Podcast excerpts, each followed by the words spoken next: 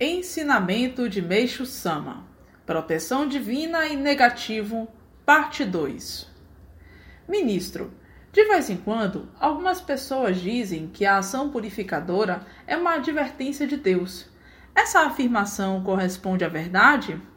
Meixo Sama Não, está completamente errado afirmar isso.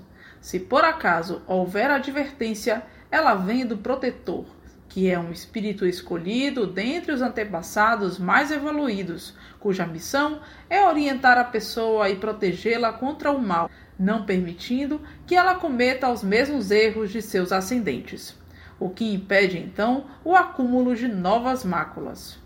No entanto, toda ação purificadora concorre para a diminuição de nuvens espirituais e de impurezas do corpo físico mas, à medida que as pessoas vão aprofundando a própria fé, tais ocorrências tendem a diminuir gradativamente.